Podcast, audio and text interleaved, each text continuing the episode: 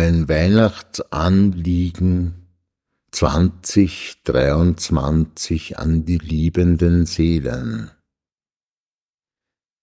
Ein Mensch, der liebt in menschlicher Weise, der sich nicht fürchtet vor unserer Erdenreise, welche wie Weihnacht ist, ob er nicht oder doch ein Christ.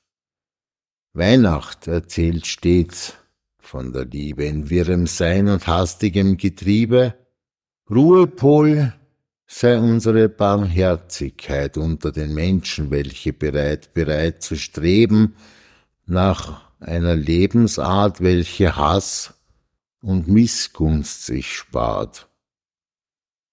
Ihr denkt euch nun vielleicht, zu Weihnacht soll dies passen, und ich denk, ihr könnt es nicht fassen, dass die Liebe der eigentliche Weg.